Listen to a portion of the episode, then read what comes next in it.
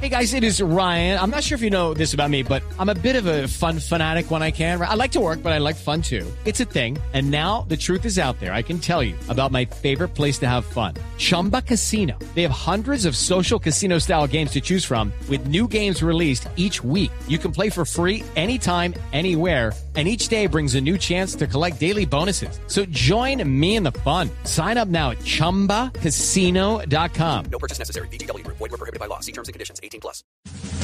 Lo mejor de la semana en su ciudad, en Colombia, en América y el mundo, acompañado del análisis de los mejores expertos y periodistas en Sala de Prensa Blue. Aquí empieza Sala de Prensa Blue. Dirige Juan Roberto Vargas.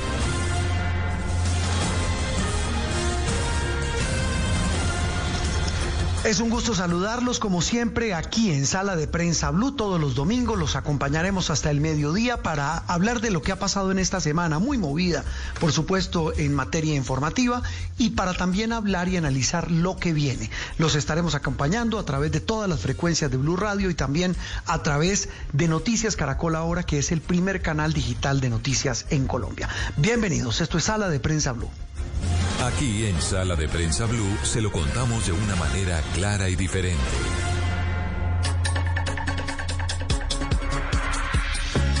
Y comenzamos hablando, de inmediato entramos en materia. Doña Andreina, buenos días. Muy buenos días, Juan Roberto, y a todos nuestros oyentes. Bueno, el, el viernes pasado el presidente electo Gustavo Petro, pues dio lo que muchos han denominado como un golpe al tablero, por llamarlo de alguna manera, en materia de nombramientos. Eh, esta designación de Iván Velázquez, ex magistrado auxiliar de la Corte, uno de los hombres eh, claves en la lucha contra la, la corrupción hace muchos años, como ministro de Defensa, pues ha generado toda clase de reacciones, de interpretaciones, que sin duda bien vale la pena traer hoy a colación, hoy domingo en sala de prensa, Blue. Pues sí, es un perfil eh, que tal vez no se esperaba en una cartera como esa.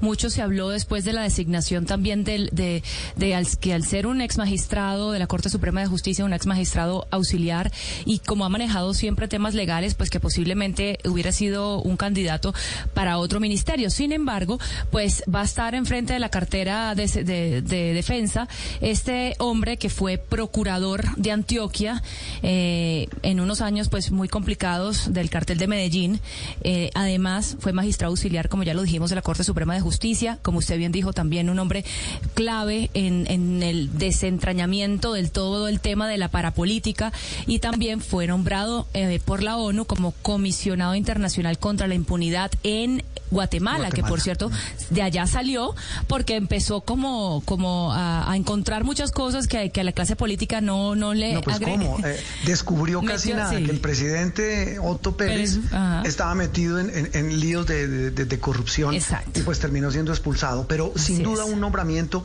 con eh, muchas aristas de las que hablaremos hoy y Juliana buenos días feliz domingo el otro gran tema político entre muchos otros la cantidad de reformas que ya se empiezan a cocinar cuando estamos a 15 días de la posesión del próximo gobierno. Buenos días, eh, Julián. Muy buenos días para todos los oyentes y para todos los que nos ven en Noticias Caracol ahora, pues es que la lista está larga, larga, larga. Sí. Digamos que el paquete principal son las reformas tributarias, la reforma agraria y la reforma política. Ese es como el primer paquete.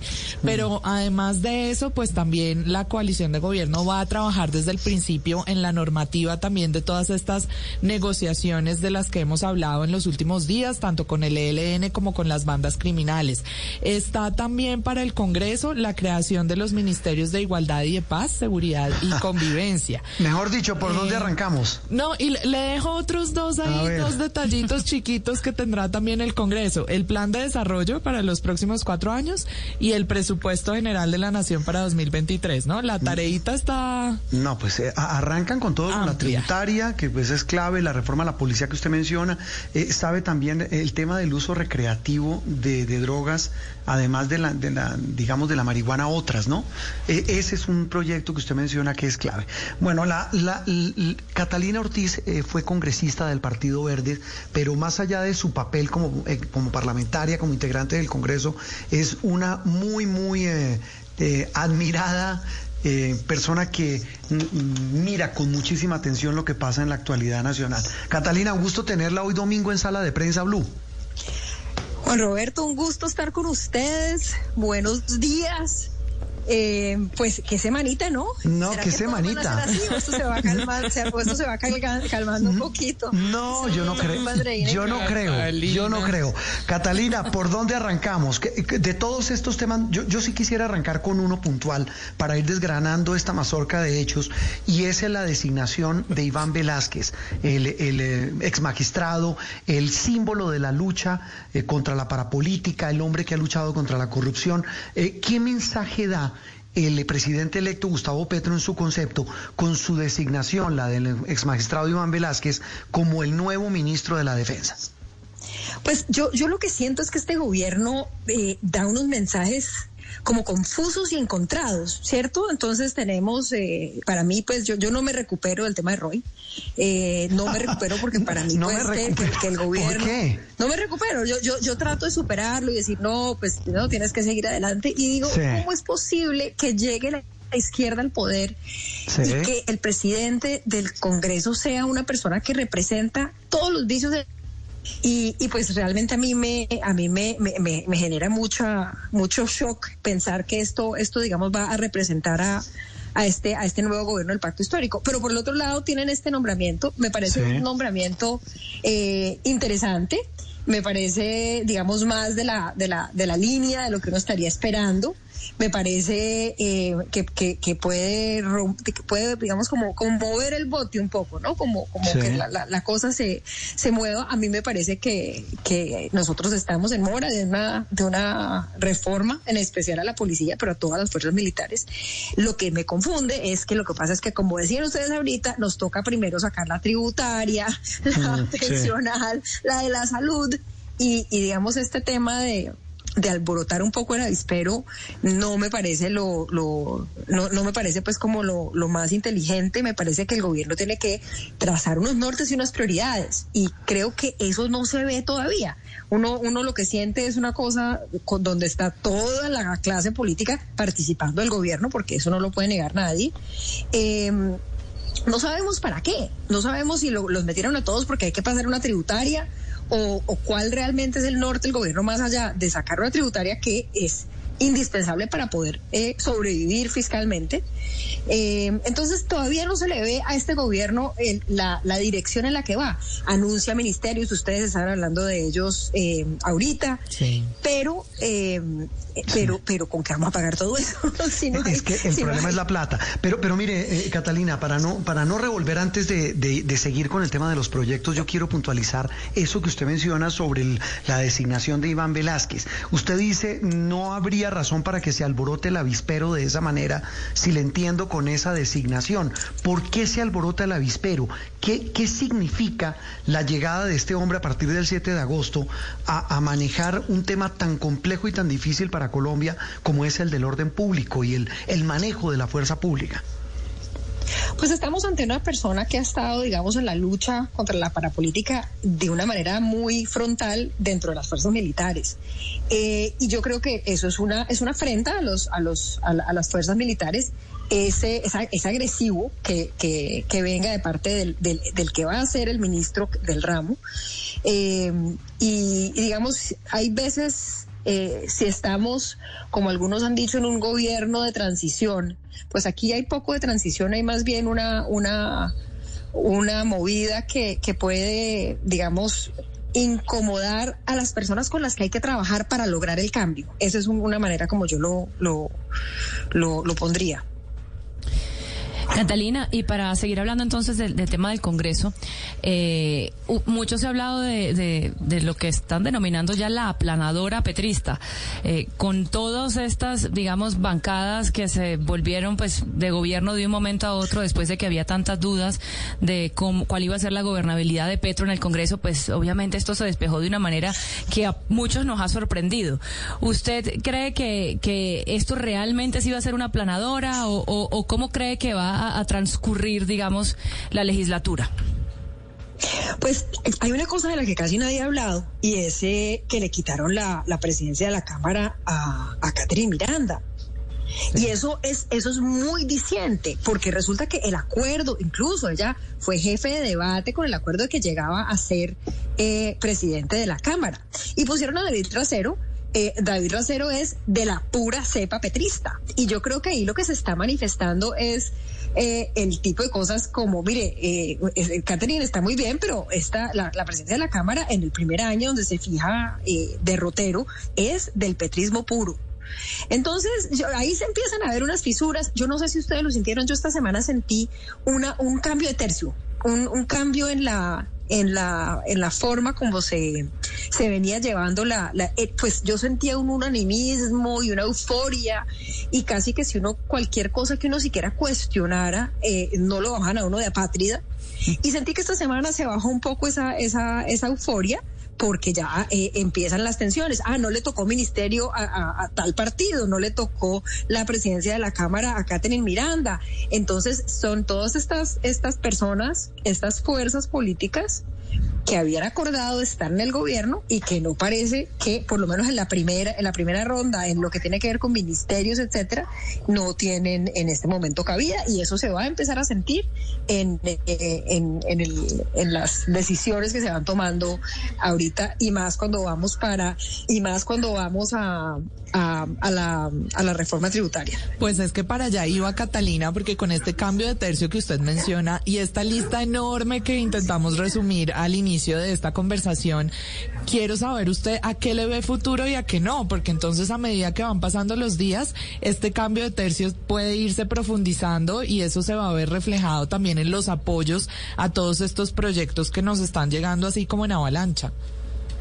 Bueno, yo voy a decir una cosa, eh, eh, y es que mermelada hay y bastante, y siempre ha habido, y en Colombia no la buscamos cuando no hay, y se la encuentran y se la entregan al que la tienen que entregar para que tome las decisiones que, que tienen que tomarse. Ese es el gran dolor de este gobierno, que no creía que iba a ser un, gobierno que iba a romper con eso, y claramente no. Eh, yo creo que y, digamos esto es fundamental. La reforma tributaria tiene que ir. la situación fiscal de Colombia es bastante difícil. Ya perdimos el grado de inversión, eh, pero en este momento tenemos un gobierno que promete eh, hacer nuevas cosas, sus ministerios, sus programas sociales, y resulta que no hay ni siquiera para cumplir con lo que hoy eh, está ya comprometido. Entonces, eh, yo creo que lo de la reforma tributaria es urgente eh, y habrá que ver finalmente las decisiones que terminan tomando porque es, es, muy interesante. pues las primeras de cambio uno veía una reforma tributaria muy parecida a la que había causado el estallido social. Entonces, pues eh, en Colombia parece que las, reformas son buenas o malas dependiendo de quién las presenta. Eh, y, y, creo que va a haber una, una discusión muy difícil. Es que, es que para que uno tenga una orden de dimensión, la reforma tributaria que más ha recogido ha recogido 14 billones de pesos. Y aquí estamos hablando de una reforma tributaria de 50, de 60, de 100. Pero, eh, Catalina, eh, decía el ministro designado de Hacienda Ocampo, eh, Juan José Antonio, dijo el jueves pasado cuando ratificó que, que sí le van a apuntar o apostar a, grabar las bebidas azucaradas y los alimentos ultraprocesados, que sí hablan de 50 billones, pero no en la primera vigencia fiscal, es decir, no en el primer año de aplicación de la reforma. Pero bueno, pero más allá, digamos, de esas, eh, de lo que usted llama esos cambios de tercio, eh, eh, lo que sí uno podría ver en el panorama es que el gobierno le apunta al tema del bolsillo con la tributaria, al tema político con la reforma, especialmente la del Congreso y la de muchos aspectos, digamos, de las costumbres políticas del país, y a uno que tiene que ver con un tema crítico y que seguramente este nuevo ministro de Defensa, el que llegue el 7 de agosto, Iván Velázquez, pues va a abanderar junto con otros ministros, que es el de la reforma a la policía. Eh, eh, ¿Podría uno ver como que esos son los tres grandes bloques de temas que se van a tocar al comienzo de este gobierno y de esta legislatura? Yo creería que uno no es capaz de hacerlas todas. De verdad, o sea, creo que, pensar que que puede incluso pues por temas de trámite legislativo, por eh, mejor dicho, yo realmente no creo. Y además me parece que un gobierno que se enfoca es un gobierno mucho más exitoso. Ojalá que este gobierno realmente diga, mire, mi foco es por este lado, yo lo que yo voy a hacer el gobierno de la y eso eso se va a, decantar mucho ahorita con el con el Plan Nacional de Desarrollo. Este es el gobierno de qué? Eh, eso a veces son frases muy, muy de cajón, pero le, le, le, le permite entender qué es lo que está ¿Cuál es la apuesta que está haciendo el gobierno? En ese momento me preguntan y yo no sé cuál es. Yo sé que tiene que ir a, tapar un hueco fiscal, pero no tapa un hueco fiscal para algo.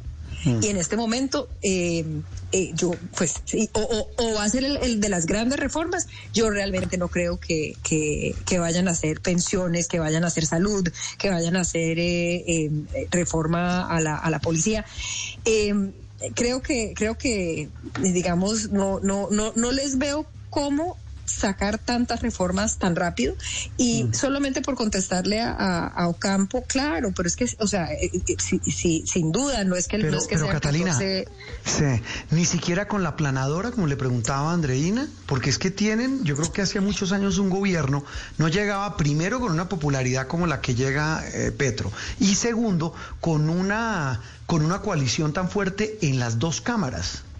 Ni con eso. Creo... Es cierto, y sin oposición, de lo que no hemos hablado. Sí, ah, bueno, y súmele que, la oposición muy debilitada. Sí. Sí, yo, yo creo que, es cierto que, que estamos ante una, una aplanadora, eh, pero también siento que se van a, tocar unos, sin lugar a dudas, el de, em, es que cualquiera donde usted se mete, toca unas sensibilidades bien grandes. Yo creo que el desgaste hospedadora, el desgaste de una, tributaria tan ambiciosa como la que están planteando, eh, va a ser bien difícil que, que, las demás salgan todas. Además, yo un montón de reformas. Eh, uno saca esas reformas para algo, ¿cierto? O sea, vamos a hacer una reforma para lograr qué? Eh, y aquí es donde, donde yo todavía no, no le veo como esa claridad al gobierno y no se la he visto a la, en las declaraciones al, eh, digamos que Petro no, no, no he visto que Petro haga esa transición de ser candidato a ser presidente en, en, el discurso, ¿cierto? Entonces todavía parece dando, dando discurso de campaña. Eh, pero no, no, no, no nos dice pues como jefe de Estado mm. cuál es su claro, plan hacer.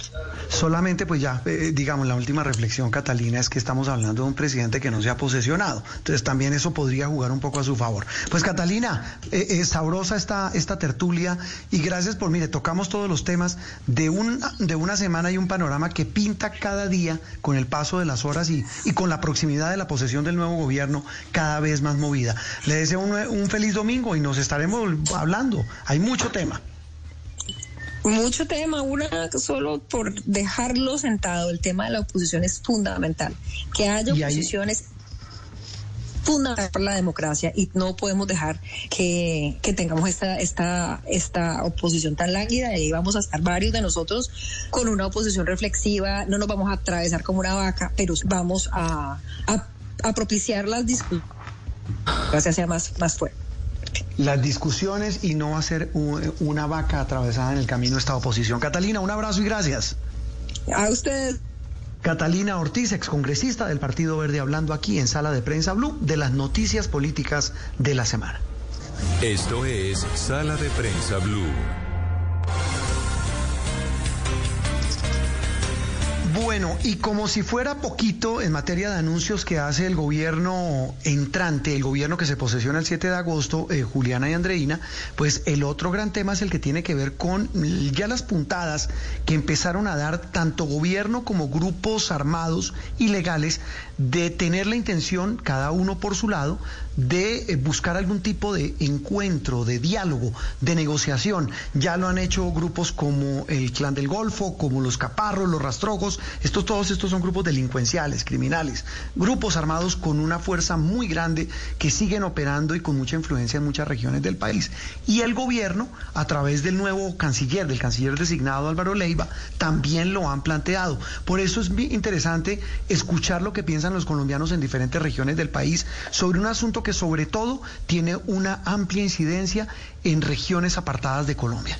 Exacto, especialmente a esas regiones que son las más afectadas por estos conflictos entre los grupos criminales es que vamos a hacer el recorrido el día de hoy preguntándoles qué opinan y qué expectativas tienen frente a estas negociaciones. Empezamos por el Catatumbo, porque allí las asociaciones campesinas, los defensores en derechos humanos y todos siguen con el sueño de la paz. En norte de Santander está Cristian Santiago.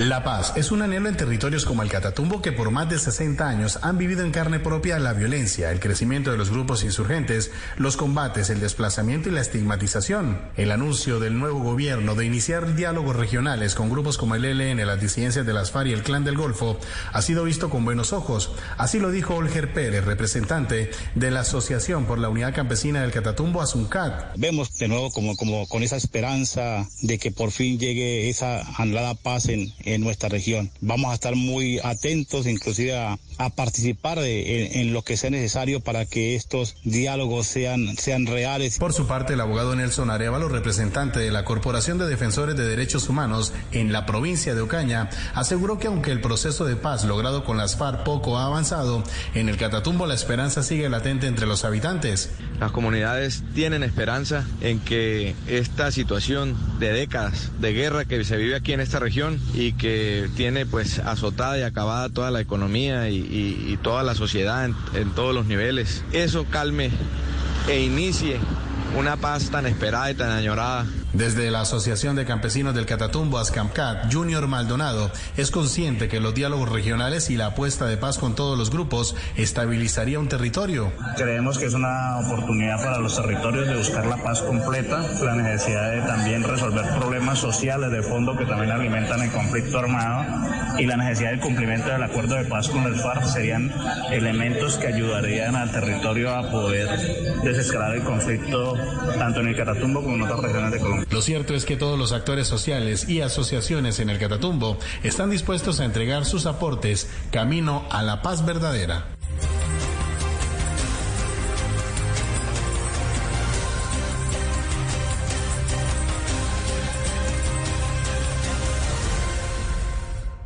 Interactúe con nosotros a través de Twitter con el numeral Sala de Prensa Blue.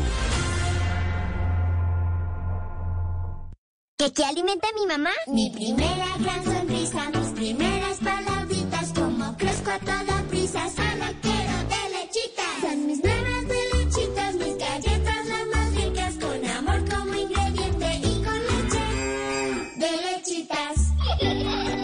Las primeras galletas de tus hijos tienen que ser de lechitas, porque verlos felices te alimenta.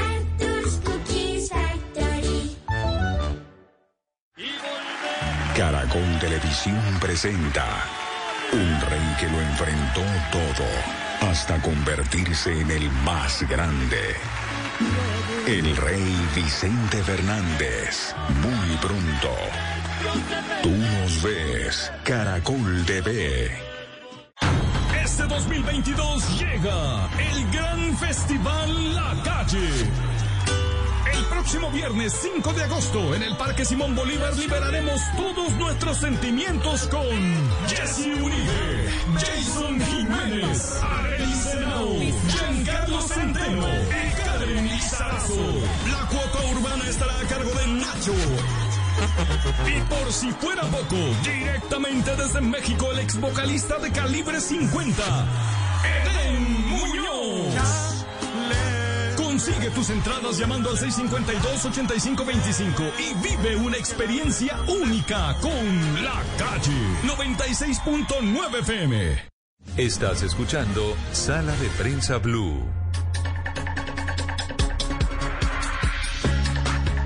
Seguimos en esta mañana de domingo, avanzamos aquí en Sala de Prensa Blue. Antes de seguir hablando, eh, Andreina, del tema político, de la designación de Iván Velázquez, de la reunión de la Comisión de Alto Nivel del gobierno Biden con el gobierno, con los delegados del gobierno de Petro y con el mismo Petro, hablemos de esa ola de calor espantosa en Europa. Hace ocho días hablábamos de que no podía subir más pero sigue subiendo, ¿no? Y el problema es que cada vez con, con una, unos lapsos de tiempo que hacen las temperaturas insoportables en Europa, ¿no?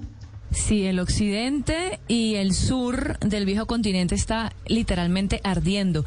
Yo creo, creería yo que el caso más extremo, el que más curiosidad eh, genera por aquello de que siempre tiene un clima bastante frío, es el de Reino Unido. Reino Unido superó los 40 grados Celsius esta semana, eh, Italia los 42 grados Celsius, París 41. Eh, entonces, y bueno, y España y Portugal además están ardiendo en unos incendios forestales también inéditos. Entonces, eh, todo esto, pues obviamente lo que está haciendo es que el planeta entero se vuelve a preguntar sobre el calentamiento global y los expertos han alzado su voz diciendo que hasta que no se bajen las emisiones de carbono, esto va a seguir repitiéndose año tras año y vamos a seguir teniendo olas de calor.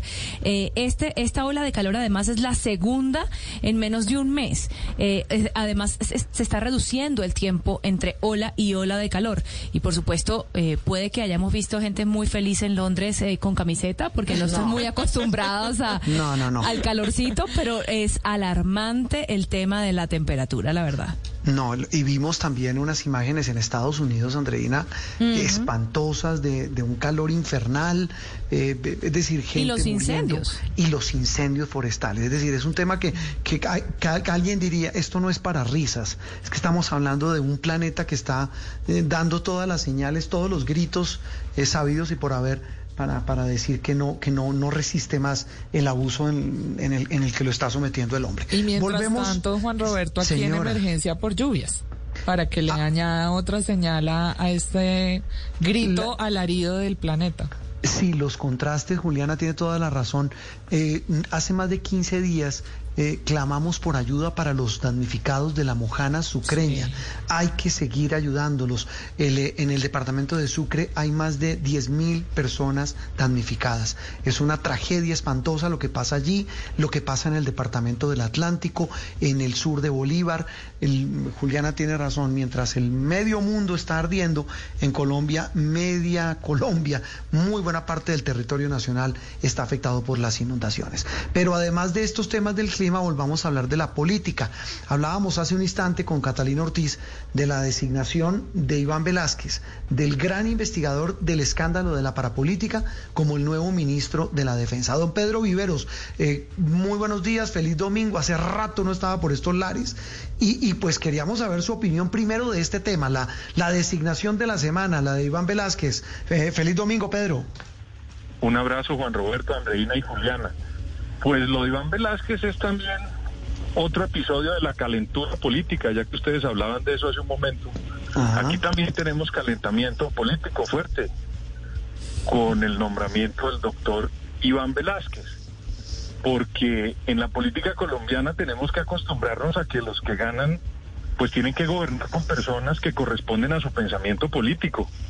El doctor Iván Velázquez desde siempre ha tenido, digamos, una posición, una postura hacia ciertas actividades que tienen que ver más relación con el proyecto político de Gustavo Petro que con otro proyecto. A mí la verdad no me sorprendió en absoluto. Esa era una cartera que era definitiva para el gobierno del presidente electo Gustavo Petro y para hacer las transformaciones que tiene debía traer a una persona con un contenido ideológico y con una capacidad para sacar adelante esas propuestas tan sensibles en esa cartera que me parece a mí uno de esos era Iván Velázquez. Pero si usted me permite, Juan Roberto, y me robo un minuto, esta no es la primera vez que en Colombia se nombra un ministro de alta sensibilidad política. Yo le voy a recordar a los amigos uribistas, ver, cuando nombraron a Fernando Londoño Hoyos ministro de Justicia y de Interior. En el primer gobierno de Álvaro Uribe, a una figura que todos sabemos la polémica que había ocasionado contra muchos miembros de la clase política colombiana de la época. Y pues en ese momento yo vi que muchas personas que hoy critican al doctor Iván Velázquez salían a defender el nombramiento por las posturas políticas radicales de Fernando Londoño Hoyos llamado el superministro. Si usted recuerda, Juan Roberto. Sí. Y otras personas lo criticaban por la carga ideológica que tenía. Entonces yo creo que a los amigos uribistas que hoy están en la oposición y que critican a Iván Velázquez, pues hay que decirles que como hicimos los colombianos cuando nombraron al doctor Londoño, pues hay que tener paciencia, pulgas, porque la noche es larga. La llegada de este hombre, de este ex magistrado auxiliar de la Corte, uno de los símbolos de esa lucha contra la corrupción, eh, no, por supuesto, nada amigo del uribismo, por, por temas que ya sabemos, por todas estas eh, estos choques enormes que estuvo eh, durante el gobierno de Álvaro Uribe Vélez. Pero ¿a qué cree usted que llega Iván Velázquez a ese Ministerio de Defensa? Primero, Juan Roberto, las fuerzas militares de Colombia están al mando de quien va a ser el comandante de sus fuerzas, que a partir de las 3 de la tarde del 7 de agosto va a ser Gustavo Petro. Entonces, cuando las personas, digamos, se asombran o critican la llegada del doctor Velasco, Velázquez como ministro, pues tienen que entender que ya el hecho político más trascendental, que la primera vez en Colombia que un presidente de izquierda, exguerrillero, con un, con un discurso muy fuerte en materia de doctrina militar, pues ya es el presidente de la República, es el comandante de las fuerzas militares. Luego ahí no hay ninguna sorpresa. Entonces yo creo que va a llegar a transformar unas actuaciones de la fuerza pública que cree Gustavo Petro que hay que tramitar. Y esto le corresponde al doctor Velázquez darle esa viabilidad en el Congreso. Y lo que puede ocurrir es que él debe pasar de la ideología que tiene a la acción como ministro. Y lo otro, la legalidad. Él ha sido una persona que ha luchado frontalmente contra las prácticas descompuestas en materia de corrupción. Y eso también, digamos, yo pensaría que va dentro de esos propósitos políticos al llegar al Ministerio de Defensa, Juan Roberto. Pedro, usted habla ahora de los efectos que ha tenido en la oposición, en la hoy oposición, pues del Centro Democrático este nombramiento. Sin embargo, también sería bueno mm, imaginarnos cuál va a ser el efecto al interior de la institución. ¿Cuál cree usted que, que va a ser? Pues yo, mire, en Colombia hubo una discusión muy grande en materia de fuerzas militares cuando la fuerza era politizada, sobre todo la policía pertenecía al partido que ganara en ese momento la, la presidencia o el poder en Colombia. Y hubo un famoso discurso del expresidente Alberto Lleras Camargo, que se conoce como el, el discurso del Teatro Patria, donde dijo que las fuerzas militares en Colombia dejaban de ser deliberantes, no eran parte de ningún partido político, sino que defendían la Constitución y eran obligadas a las directrices del comandante en jefe, que era el presidente de la República. Yo con todo el respeto de las fuerzas militares, aquí hay un nuevo presidente que es el doctor Gustavo Petro, ganó legítimamente en la democracia en unas elecciones y la fuerza pública, hasta donde yo tengo entendido, y desde ese discurso que le repito, que se dio en los años 50, el país ha respetado y las fuerzas públicas y la fuerza pública ha respetado a los gobiernos de turno. En esta oportunidad, que es el primer presidente de izquierda, pues le corresponde a la fuerza militar respetar las directrices del comandante en jefe, que es el doctor Gustavo Petro, a partir de las 3 de la tarde del 7 de agosto. Pedro, y esta nueva designación en el gabinete, ¿cómo se relaciona con el resto de personas que ya hemos conocido para las otras carteras? Pero además esto nos puede dar una luz también del nombre que podría llegar al Ministerio del Interior, que igual ya pues hemos oído algunos candidatos, pero para seguir conformando este grupo ministerial. Mire, el, presidente electo, Gustavo Petro, ha hecho una cosa muy interesante, en mi opinión, y es que ha soltado nombramientos radicales y ha soltado nombramientos más bien de centro y nombramientos tranquilos. Lo mismo ha hecho en el Congreso de la República con la designación de Roy Barreras, digamos que no es propiamente un radical de izquierda, o con la designación de Álvaro Leiva o con la designación de José Antonio Campo, pero también ha designado ministros de su corriente política, porque en últimas esa fue la tendencia que ganó. Entonces también usted tiene carga de profundidad ideológica con la ministra de Salud, la doctora Corcho, que tiene unas convicciones radicales y que las ha manifestado públicamente. La doctora eh, Mohamed, Susana Mohamed, tiene unas posturas radicales. El doctor Iván Velázquez también. Luego, a mí me parece que con esa serie de nombramientos pues lo que está haciendo Gustavo Petro es leyendo un país que tiene que gobernar las diferencias. ¿Y quiénes son? Pues esos sectores. Él no ganó de manera arrasadora, él ganó por tres puntos, que son cerca de 700 mil votos. Luego él tiene que leer, y veo yo que lo está haciendo, que tiene un país dividido y pues que tiene que gobernar con un gabinete que mande un mensaje, no de unidad, que yo personalmente no creo que eso se vaya a lograr, pero sí de gobernar las diferencias. Y para eso tiene que nombrar pues unas personas de sectores que no sean tan radicales, pero también de su propio sector político radical, porque en últimas trabajaron para llevarlo a la presidencia de Colombia. Eh, eh, Pedro, una cosa final. Este, eh, en medio de toda esta avalancha de hechos, noticias, anuncios, nombramientos, reuniones, pues hubo una clave el viernes pasado en Bogotá de un equipo, como lo ha titulado el, el, país y también incluso el diario de New York Times, un grupo de pesos pesados del gobierno Biden con el presidente electo y con su equipo de gobierno. Hablaron de cambio climático, hablaron de narcotráfico, pero hablaron fundamentalmente, Pedro, de implementación del acuerdo de paz, que es un asunto vital para la administración Biden, como lo es también el narcotráfico. Basado en eso, ¿cuál va a ser el papel de, de, de Iván Velázquez como ministro de Defensa? ¿Amoldar a las fuerzas militares para qué? Eh, yo insisto que para mí quien tiene la directriz de las fuerzas militares es el comandante en jefe, que es el doctor Gustavo Petro. El ministro de Defensa es un agente del presidente en materia del el manejo con las fuerzas militares. Eso lo dice la Constitución de Colombia. Por eso tienen que tener mucho cuidado con esa idea de pasar la policía a otro ministerio, porque la policía no depende de un ministerio, Juan Roberto, sí. depende directamente del presidente de la República. Entonces, eso digamos para, para dejar una claridad sobre aquellos que están haciendo la transformación en Colombia en las fuerzas militares. Y por otro lado, a mí me parece que la paz no fue parte del debate eh, en las elecciones pasadas. La paz, todos los candidatos, usted se dio cuenta, Juan Roberto, que había dos hechos que a mí me llamaban la atención. Primero, que después de 60 años no había en Colombia eh, una crítica contra la paz y el tema de la paz no era el centro del debate. Y segundo, que todos los candidatos prometieron una reforma tributaria, cuando en las anteriores presidencias en Colombia eso era lo que más escondían. Luego la paz ya es un mandato, todos los candidatos estaban de acuerdo, incluso el jefe de la oposición hoy, que es el doctor... Eh, Rodolfo Hernández, que sacó la segunda mayor votación, también estaba de acuerdo con la paz. Luego eso es un mandato que tienen que implementarlo. Y me da la impresión que tienen un momento muy importante para hacerlo, porque hay un presidente como Joe Biden, de corte de centro izquierda, en un gobierno que se puede ver abocado, Juan Roberto, en los próximos meses a perder mayorías en el Congreso norteamericano. Entonces tienen que acelerar. Y por eso yo veo que es muy, muy oportuna la reunión del viernes entre ellos y también con un, con un, con un embajador del corte tan importante con, como Luis Gilberto Murillo, que puede ayudar mucho en unos sectores en Estados Unidos y también en Colombia para acelerar el proceso de paz.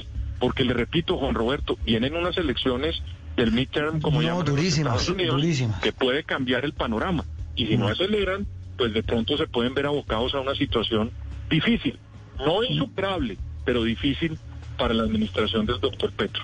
No, claro, porque ya un presidente de Estados Unidos a mitad de camino, muy debilitado, mire las encuestas de los últimos días, le va muy mal en su país. Pedro, un gusto como siempre, lo dejamos descansar, feliz domingo. Un abrazo, saludos a todos, adiós y gracias. Pedro Viveros, hablando de la noticia, de una de las muchas noticias de la semana, eh, en este caso la designación de Iván Velázquez como nuevo ministro de Defensa del gobierno entrante de Gustavo Petro. Esto es Sala de Prensa Blue.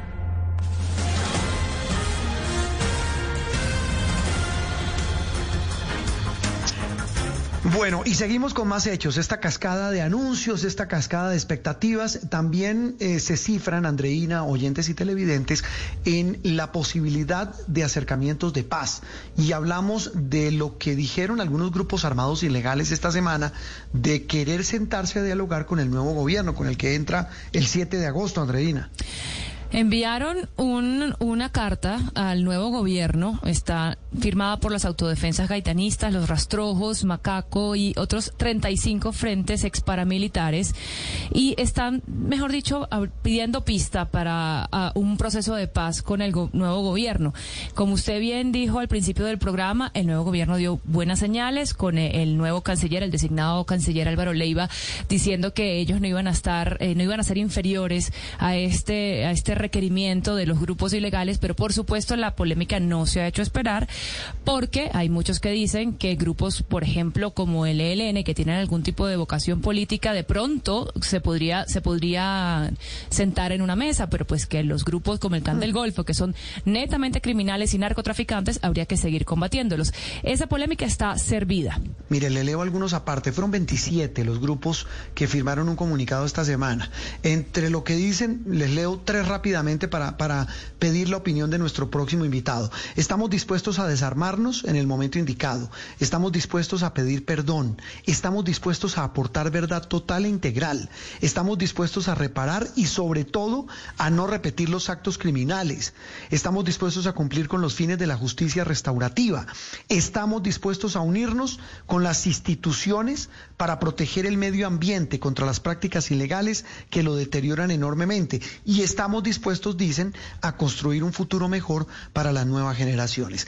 Alejandro Eder manejó durante muchos, casi 10 años, me corregirá él, la oficina clave del gobierno, en el gobierno de Juan Manuel Santos, de la reincorporación, la que trabajó para traer a la vida civil a miles, miles de jóvenes provenientes de los grupos armados. Alejandro, un gusto eh, escucharlo y saludarlo hoy domingo en Sala de Prensa Blue. Muy buenos días, Juan Roberto. Muy buenos días a todos los oyentes y feliz domingo para todos. Bueno, esta propuesta, ¿qué le ve usted de pies y de cabeza en términos coloquiales? ¿Qué tan viable es? ¿Qué tan eh, eh, realizable es que se hable de una negociación con grupos como el Clan del Golfo, los Rastrojos y otros 25 grupos armados ilegales, todos dependiendo del narcotráfico? Pues es una es una situación compleja, ¿no? digamos que echemos un paso para atrás y lo que nosotros vemos en los últimos años es que el, la naturaleza del conflicto colombiano o de la violencia en Colombia, llamémoslo así, ha cambiado mucho. Antes los principales actores eran las FARC, el ELN, las AUC, por cierto, todos también involucrados en alguna medida en el narcotráfico y otras actividades ilegales.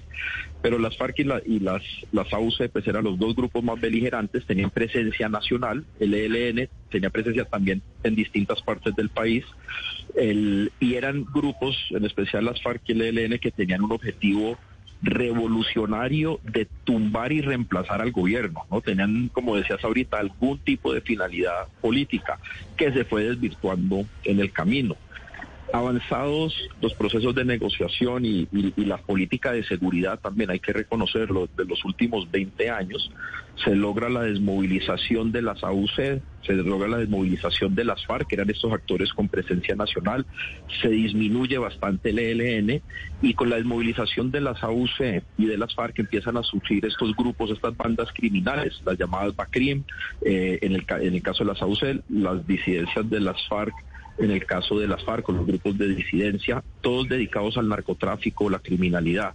Y lo que se ve son unas realidades más regionalizadas, ¿no? Tenemos las zonas de conflicto, por ejemplo, del Chocó, eh, y del nudo de Paramillo, tenemos la de Arauca, tenemos el suroccidente colombiano, donde yo estoy, que es una situación muy complicada con presencia de todos estos grupos, y tenemos en los llanos orientales en algunos sectores.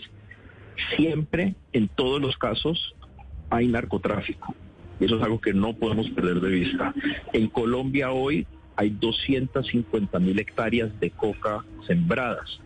Lo que importa en, cualquier agroindustria, porque no olvidemos que el, negocio de la cocaína es, una, una, agroindustria, y lo que importa no es tanto la coca sembrada, sino cuánta cocaína producen por hectárea. Esas 250 mil hectáreas producen 6 kilos de cocaína por hectárea. Colombia hoy produce quizás 1.500 toneladas de cocaína al año.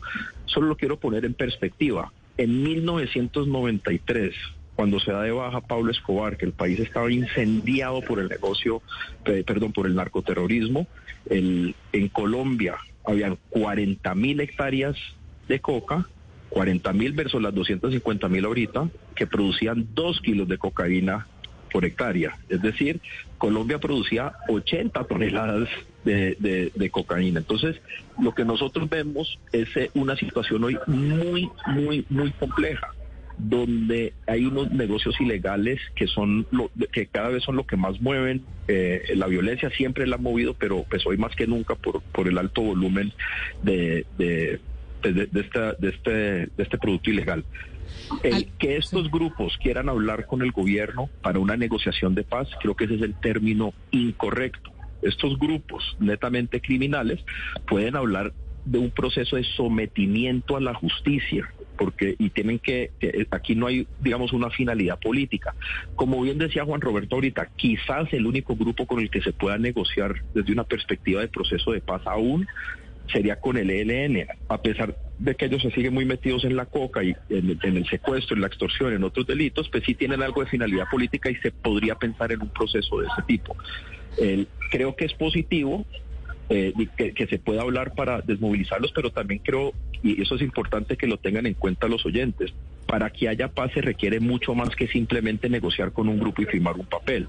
Ya lo hemos visto en Colombia miles de veces. Eh, si, uno, si uno no toma otras medidas como asegurar el territorio, desarrollarlo, tener presencia del Estado en todas sus funciones, pues lo que termina surgiendo es la situación que hoy vivimos, que simplemente salen otros grupos, toman el, lugar de los que ya salieron y vuelve y juega con otra, con otra tanda de, actores. Alejandro, ¿y cómo trasladaríamos este panorama que usted nos acaba de de describir a la práctica. Es decir, por un lado, en las posibles negociaciones con el ELN, que se ha hablado de hacer negociaciones territoriales también para responder a la dinámica de ese grupo en la actualidad. Y por el otro, el sometimiento a la justicia, porque usted nos dice no son negociaciones, sería un proceso de sometimiento a la justicia del resto de grupos criminales. Eso en la práctica, ¿cómo podría hacerse o cuál sería la recomendación, digamos, para adelantar cada uno de estos procesos?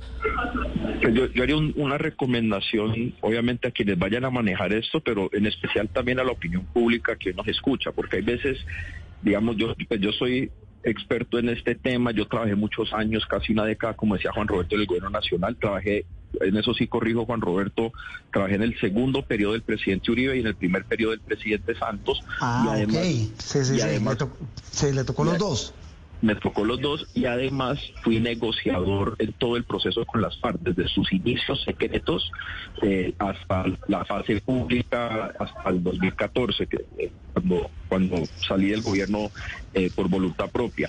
Pero habiendo dicho eso, el, eso es muy importante para la opinión pública.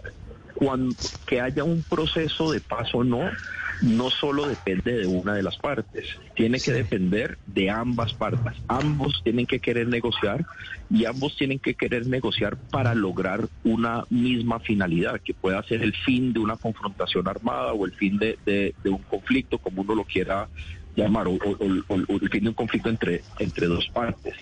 En el caso del proceso con las FARC, y normalmente en cualquier proceso de paz, esto de nuevo suena, suena, como una contradicción, pero no lo es. Muchas veces hay que pelear antes, hay que pelear la guerra antes de poder llegar a la negociación. Hay que, como dicen, se dice académicamente, hay que madurar el conflicto. Hay muchas dudas acerca de si el conflicto con el ELN está maduro, por llamarlo de alguna manera, porque el, ELN ahorita se siente envalentonado, han copado muchos de los espacios que ha dejado las FARC, muchos de sus comandantes, por no decir todo el COSE, se encuentran fuera de Colombia, están en Venezuela, entonces están eh, muy cómodos, y ahí la pregunta es si ellos están listos para negociar. Si hay una diferencia que es importante, y es que el actual gobierno o el gobierno entrante, mejor dicho, es un gobierno de izquierda el primer gobierno de izquierda, digamos, pura que, que, hay en Colombia, como han dicho muchos analistas. El presidente estuvo en un grupo guerrillero, él es desmovilizado del M-19, entonces hay que ver si eso de alguna manera genere confianza en el ELN para que puedan entablar una negociación real con el, eh, con, con el nuevo gobierno y creo que por ahí algo que puede jugar. Pero sí quiero ser claro en algo si así se negocie con el con el ELN y se trabaje con eh, para, para un proceso de sometimiento a la justicia de estos otros grupos, si en Colombia no se erradica el narcotráfico y la minería ilegal que genera las, los mismos ingresos que el narcotráfico, nos genera la minería ilegal y muchas veces se les para muy pocas bolas a eso. Y eso no acompañado de una verdadera integración y desarrollo eh, del campo y una presencia de la fuerza pública y del Estado por todo el territorio nacional, pues simplemente se van a desmovilizar unos grupos para que vuelvan otros, como hemos visto a lo largo de nuestra historia. Y de eso viven eh, precisamente esos grupos que están proponiendo estos acercamientos. Doctor Eder, como siempre, un gusto saludarlo. Feliz domingo. Muchas gracias, Juan Roberto, y un abrazo a todos. Alejandro Eder hablando de otra de las noticias de la semana, la posibilidad de acercamientos, de diálogos entre grupos armados ilegales y el entrante gobierno de Gustavo Petro. Una pausa y regresamos en instantes aquí en Sala de Prensa Blue. Opinión, análisis y mucho más aquí en Sala de Prensa Blue. Dígale no a las noticias falsas. Evite los medios anónimos e irresponsables. En tiempos de emergencias y de incertidumbre, es fundamental la información verificada y confiable. Los medios de comunicación formalmente establecidos, por su profesionalismo y responsabilidad, son el antídoto más eficaz contra las noticias falsas y la desinformación. Infórmese por la radio y la televisión a toda hora, con los rostros y las voces que usted conoce y confía. Fue un mensaje de la Asociación Internacional de Radiodifusión, AIR. La Organización Mundial de la Salud ha identificado 88 tipos de trastornos del sueño, entre ellos el más común, el insomnio crónico. El 60% de la población colombiana se estima tiene alguna dificultad para conciliar el sueño y eso puede tener efectos en la salud física y en la salud mental. Ese será nuestro tema en Generaciones Blue. Generaciones Blue, este domingo a las 12 del día. Generaciones Blue por Blue Radio y bluradio.com. Radio, la alternativa. Voces y sonidos de Colombia y el mundo en Blue Radio y bluradio.com, porque la verdad es de todos.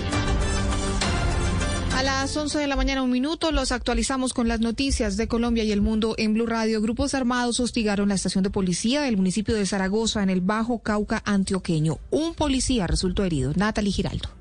Continúan los enfrentamientos en contra de la fuerza pública en el departamento. Un nuevo hostigamiento se registró contra los uniformados en Zaragoza. Los enfrentamientos duraron cerca de dos horas. Según la información del coronel Daniel Mazo, comandante de la policía Antioquia, integrantes del clan del Golfo les dispararon desde el malecón a la estación de policía. Gracias a Dios personal está ileso, no tenemos pues dificultad. Se tiene una persona que está lesionada, que está en el hospital. Y por los alrededores del parque y el parque del malecón, era de donde estaban buscando el copar la estación de policía. Hacen dos, tres rabagazos, de otro punto hacen dos, tres, cinco, diez disparos. Las autoridades investigan quiénes son los autores del ataque, el cual correspondería a un plan pistola contra la policía, ya que por la muerte de los uniformados estarían pagando un monto entre 5 y 20 millones de pesos. El defensor del pueblo Carlos Camargo está solicitando que se fortalezca la mesa de resolución de conflictos de tierras en el Cauca, esto a propósito de la petición del presidente electo Gustavo Petro para que inicien un diálogo regional entre Azocaña y los indígenas. ¿Qué más dice el defensor Naidu Baquer? Okay, round two. Name something that's not boring. laundry? Ooh, a book club. Computer solitaire, huh? Ah. Sorry, we were looking for Chumba Casino. That's right. ChumbaCasino.com has over 100 casino style games. Join today and play for free for your chance to redeem some serious prizes. ChumbaCasino.com. No purchase necessary. Full prohibited by law. 18 plus terms and conditions apply. See website for details. Marcela, por los recientes hechos ocurridos en el municipio de Padilla, al norte del Cauca, por los inconvenientes entre las comunidades por la ocupación de predios en la zona, el defensor del pueblo, Carlos Camargo, solicita al Ministerio de Interior fortalecer de manera urgente la mesa de diálogo para que avancen en la resolución de conflictos. Esto a través de una convocatoria que se hizo desde el 17 de junio para los municipios del norte del Cauca. Aunque ya esta mesa fue instalada desde mayo, no se ha avanzado en el compromiso, señala Camargo. También dice que a través del diálogo se podrán evitar situaciones en las cuales la comunidad pueda verse inmersa en conflictos por la tierra, debido a que allí se deriva el sustento de los campesinos y las comunidades afrodescendientes. La empresa Transmetro en Barranquilla está anunciando que va a volver a exigir el uso de tapabocas a sus usuarios, esto tras la resolución que fue emitida por el Ministerio de Salud sobre el porte de mascarilla en lugares cerrados. Esta decisión se toma además debido al aumento de contagios y fallecidos por COVID-19. Adrián Jiménez. Luego de la resolución 1238 emitida por el Ministerio de Salud, cuyo documento determina que se deberá exigir nuevamente el uso del tapabocas en lugares cerrados de las áreas metropolitanas, la empresa Transmetro anunció este domingo que atiende la exigencia del gobierno nacional, por lo que volverá a pedir el uso de la mascarilla de manera obligatoria. La medida que empezó a regir desde este mismo fin de semana busca preservar las condiciones de salud pública en el interior de los vehículos de la empresa, dado que por cada trayecto hasta 120 personas pueden ir como pasajeras en un solo bus. Los usuarios se mostraron a favor de la decisión. Bueno, por mi propia seguridad. Además, el COVID ha venido en aumento y es mejor estar prevenido. Cabe mencionar que Barranquilla fue la ciudad del Caribe con el mayor número de fallecidos, según el reporte semanal entregado por el Instituto Nacional de Salud. Con ocho muertes, volvió a dígitos que no se veían desde finales del año 2021. 11 de la mañana, cuatro minutos, y en una clínica de Barranca Bermeja terminó un mototaxista luego de que un hombre que le solicitó un servicio lo atacara con un martillo por robarle su, su motocicleta. La policía ya capturó al hombre que sería responsable en zona rural de, del puerto petrolero. Verónica Rincón. Con heridas en la cabeza y hospitalizado permanece un mototaxista, quien fue víctima de robo de su motocicleta y otras pertenencias. Según la policía, el ladrón, quien solicitó un servicio, le propinó varios martillazos y lo dejó inconsciente en la vía entre Barranca Bermeja y Yondó. En una persecución, la policía logró la captura del agresor, confirmó el coronel Alexander Sánchez, comandante de la policía del Magdalena Medio. Este sujeto saca un martillo, le propina varios golpes al señor en la cabeza, lo deja inconsciente y al momento de emprender la huida, un ciudadano informa oportunamente eh, lo que había visto. En la captura, la policía encontró el martillo con el que golpeó al mototaxista. También recuperó la motocicleta. En el mundo, el presidente estadounidense Joe Biden sigue contemplando levantar aranceles a los productos importados de China que dictó su antecesor Donald Trump. Ana María Celis. Marcela, esto lo haría con el fin de rebajar las presiones inflacionarias, pero teme que esa decisión impacte a los trabajadores. La secretaria de Comercio de Estados Unidos, Gina Raimondo, explicó que hay potenciales implicaciones laborales, pero que Biden no hará nada que crea que pueda perjudicar a los trabajadores en Estados Unidos. Recordemos que Trump subió significativamente, significativamente los aranceles a las importaciones de China durante su guerra comercial con ese país y la actual administración los ha mantenido al considerar que algunos de ellos resultan importantes para garantizar la seguridad nacional de Estados Unidos. Y es momento de los deportes. Llega al Valle del Cauca una nueva edición de la Micro Vuelta al Valle, que este año rendirá homenaje a un importante hombre del ciclismo de esa ciudad. ¿De quién se trata, Juan Carlos Cortés? Bueno, Marcela, y hablando justamente de ciclismo, ahora en septiembre se realizará la decimoprimera versión de la Microvuelta al Valle, la carrera por etapas más importante de América para categorías menores. Ulrich Quintero es el director de la carrera la Gran Microvuelta Ciclista Internacional al Valle del Cauca del 23 al 25 de septiembre. Un evento en homenaje a Hernando el Gordo Quintero, el fundador de esta competencia. Se llevará a cabo en los municipios de Yotoco y Zarzal para las categorías desde principiantes hasta sub-23 en la rama masculina y femenina. Un evento internacional que habrá gente de Ecuador, Venezuela, México y posiblemente venga gente de Europa igualmente. Por la microvuelta al Valle han pasado corredores como Fernando Gaviria, Sergio Higuita, Paula Patiño, entre otros. Noticias contra reloj en Blue Radio. A las 11 de la mañana, 7 minutos, la noticia en desarrollo. La Procuraduría General de la Nación profirió pliego de cargos al exdirector del Departamento Administrativo de Hacienda de Armenia, Augusto González Peralta, por presuntamente recibir dinero de un contratista del municipio. La cifra, alrededor de 100 venezolanos conforman el equipo que se propone romper el récord del podcast más largo del mundo, con 40 horas de transmisión ininterrumpida desde Caracas, en las que hablarán del impacto del Internet en la humanidad. Quedamos atentos porque el presidente electo Gustavo Petro está haciendo un nuevo llamado a través de su cuenta de Twitter para que quienes posean tierras fértiles empiecen a producirlas. Dice, si se hace, el gobierno los acompañará y protegerá. Ampliación de estas y otras noticias en blurradio.com. Sigan con sala de prensa. Una sinfonía deportiva donde el compás de las bielas, la melodía de las cadenas, la percusión de los tubulares sobre el asfalto y los coros de la respiración crearán una obra maestra que recorrerá toda Francia. Y los colombianos ya están listos. Nairo, Rico y Daniel Felipe nos brindarán su mejor interpretación. Tour de Francia 2022 por Blue Radio y BlueRadio.com. La alternativa.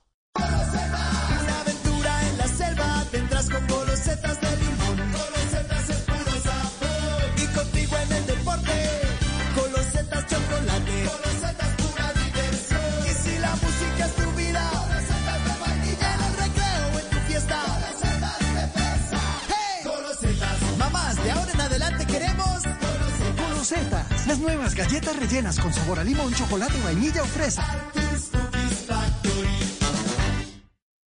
La Organización Mundial de la Salud ha identificado 88 tipos de trastornos del sueño, entre ellos el más común, el insomnio crónico. El 60% de la población colombiana, se estima, tiene alguna dificultad para conciliar el sueño y eso puede tener efectos en la salud física y en la salud mental. Ese será nuestro tema en Generaciones Blue. Generaciones Blue, este domingo a las 12 del día. Generaciones Blue por Blue Radio y bluradio.com.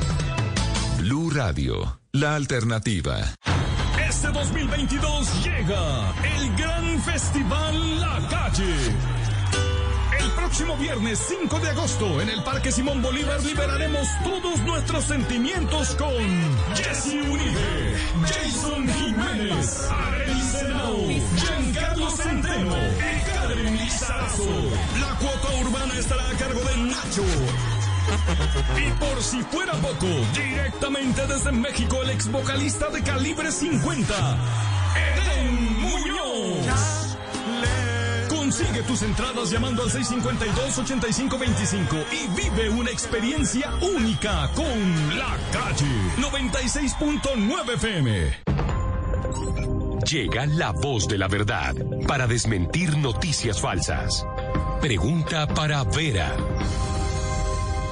Es cierto que el aire acondicionado de los carros emite benceno, un químico cancerígeno, y por eso es necesario dejar abiertas las ventanas tres minutos cuando se enciende el vehículo, tal y como se afirma en una publicación ampliamente compartida en redes sociales. Esta noticia es falsa. La desinformación circula desde el año 2012 y en el año 2022 se volvió a viralizar.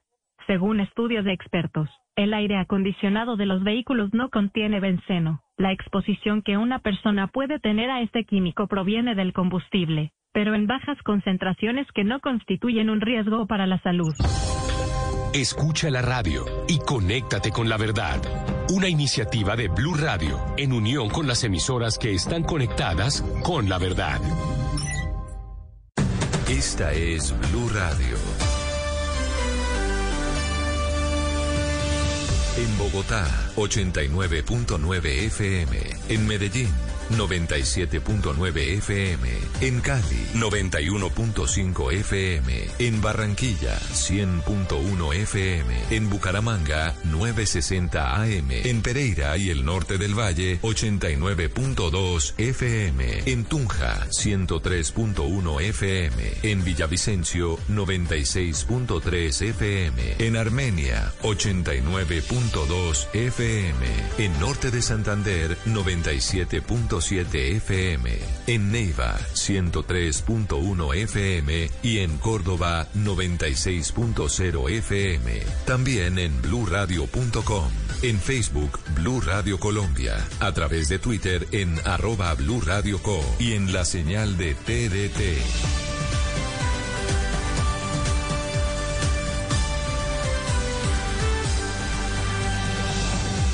Radio, la alternativa. Interactúe con nosotros a través de Twitter con el numeral Sala de Prensa Blue.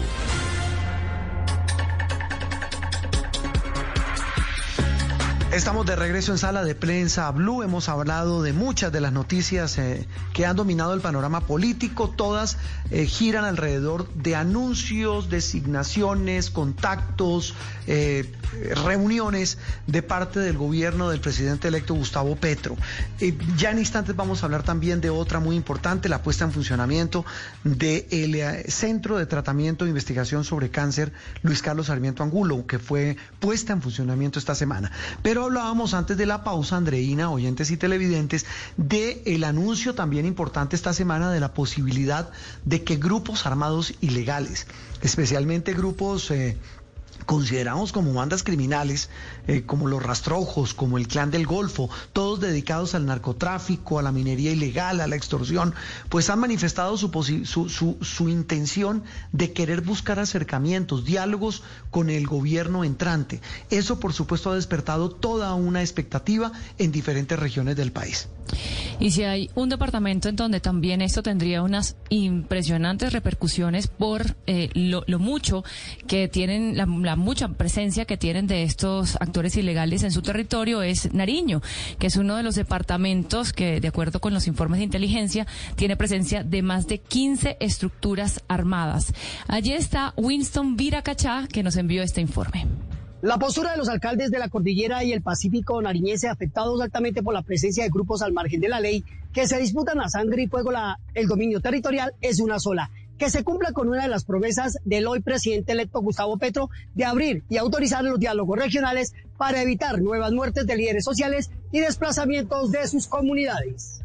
Nosotros desde el municipio de Los Andes Sotomayor, un municipio fuertemente golpeado por el conflicto armado desde la cordillera, es nuestro anhelo, un anhelo de paz, un anhelo de reconciliación, que se lleven a cabo esos diálogos con los diferentes grupos alzados en armas y que por una sola vez ya podamos nosotros respirar esa, paz que tanto anhelamos. Eh, sí, yo creo que lo principal para nosotros los alcaldes es eh, agotar los diálogos que se vienen realizando, tanto de la paz y también algo fundamental, el tema presupuestal a, los municipios que están afectados por el tema del censo silveno. Desde el centralismo de Bogotá no se puede manejar los municipios, más municipios como los nuestros de sexta categoría. Entonces, totalmente de acuerdo que el nuevo presidente pueda tener una posición diferente a que eh, se trabaje desde los territorios. Entonces, los diálogos regionales los que nos deben llevar en este momento a mirar cómo en el periodo que tenemos como alcaldes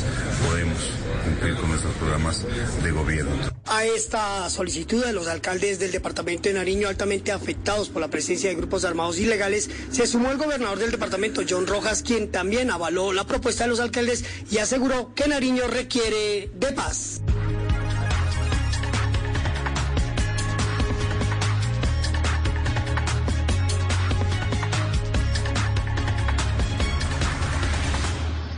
Opinión, análisis y mucho más aquí en Sala de Prensa Blue.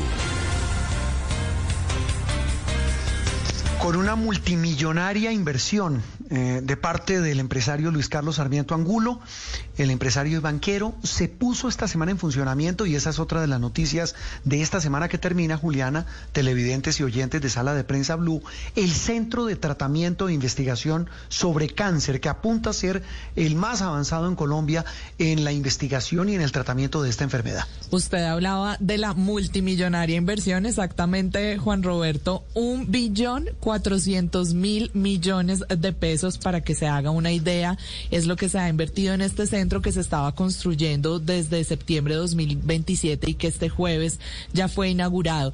Siete mil pacientes podrían ser tratados allí en este centro, pero además de eso, no es, se trata solo del, de tratar a los pacientes, valga la redundancia, sino además de la investigación, que será uno de los centros de este lugar para poder conocer el comportamiento de las enfermedades que tienen que ver con el cáncer en nuestro país muchas preguntas eh, en redes sociales sobre quiénes tienen acceso a este centro de, investigación y de tratamiento. El doctor Rafael Sánchez es el director ejecutivo de este centro, de esta fundación, Centro de Tratamiento e Investigación sobre Cáncer. Doctor Rafael, un gusto saludarlo y gracias por atendernos en Sala de Prensa Blue. Muy buenos días, Juan Roberto. Mil gracias por la invitación y pues muy contento de poder dar alguna información adicional acerca del centro. Claro, esa información eh, gira alrededor de algo clave. ¿Quiénes van a tener acceso a los servicios? Y, eso es fundamental, se lo pregunto, porque, pues, obviamente muchas personas que hacen parte de, digamos, del, del régimen de salud pública en Colombia no tienen, en la gran mayoría de veces, acceso a estos centros tan especializados. Sí, sí, nosotros, por, por definición desde la fundación, de la Fundación CETIC, pues es, un, direccionamiento del fundador el, prestar servicios a todas las personas en Colombia, eh, independientemente de cómo estén afiliadas al Sistema General de Seguridad Social. Es por eso que desde hace ya un, par de meses nos hemos estado reuniendo con las empresas administradoras de planes de beneficios, tanto del régimen subsidiado como del contributivo y también con las empresas de planes adicionales, medicinas preparadas, pólizas y otros. Porque nuestra, nuestra intención es de tener pacientes de todos los tipos de filiación para poder de esa manera llegar a todos los colombianos. Y lo otro es que además de eso también tendremos servicios para adultos y para niños, para que también los niños puedan beneficiarse de lo que el CETIC va a ofrecer a la población aquí en Colombia. Yo creo que, que prontamente podremos estar terminando estas conversaciones con las distintas empresas y tendremos pacientes de todos los tipos de afiliación que es, es, nuestra intención. Si nos podría describir un poco para los que todavía no hemos podido ver este centro, este centro tan especializado en infraestructura, ¿qué es lo especial que tiene? Quizás, quizás dos cosas te, te resaltaría. La, la primera es un centro que está construido poniendo en el centro al paciente y su familia. Eso quiere decir que todos los espacios están considerados para que el bienestar y, la comodidad de los pacientes sea lo más importante. Es por eso que tenemos, por ejemplo, luz natural en todas partes en el, en el edificio en donde un paciente o su familia puede estar, con espacios cómodos, con espacios diseñados para que la familia pueda acompañar, inclusive en las unidades de cuidado intensivo que son abiertas y tendrán la posibilidad los familiares de estar 24 horas acompañando a su familiar siempre que la condición clínica lo permita. Eso es lo primero. Y lo segundo, yo diría que es un, resultado realmente excelente de la mezcla de un, edificio que tiene una arquitectura muy linda y una funcionalidad hospital, hospitalaria de la mejor calidad. Esa mezcla no es fácil de conseguir y creo que CETIC tiene una expresión digna de conocer alrededor de la mezcla de las dos cosas. Doctor Sánchez, y todo eso también al servicio de la investigación en nuestro país, que muchas veces es donde quisiéramos ir llenando los vacíos en la investigación médica y científica. En ese sentido, ¿cuál es el proyecto que tiene el centro? Sí, sí, es, es una realidad que, que, la investigación en Colombia históricamente ha tenido un, desempeño que no es el más sobresaliente. En, recientemente vimos en el informe del presidente Duque cómo se, llegó al 1% del PIB en inversión en investigación, que realmente es, es una inversión baja. Pero lo que, lo que estamos proponiendo en CETIC y vamos a ejecutar es muy importante para los pacientes con cáncer, y es poder tener en el mismo centro la atención de pacientes y conectada la investigación aplicada para mejorar los tratamientos y las condiciones de los pacientes. Esto lo estamos desarrollando, la, la instalaciones tienen un edificio de, de casi 10.000 metros cuadrados que está dedicado al centro de investigación. Allí podemos hacer investigación desde las celulitas, que es la investigación básica, hasta investigación clínica, que es la que se hace con pacientes con nuevos tratamientos que aparezcan en el mundo y que se podrán poner a disposición para pacientes que no tienen opciones diferentes después de determinar, digamos, lo convencional disponible para su tratamiento.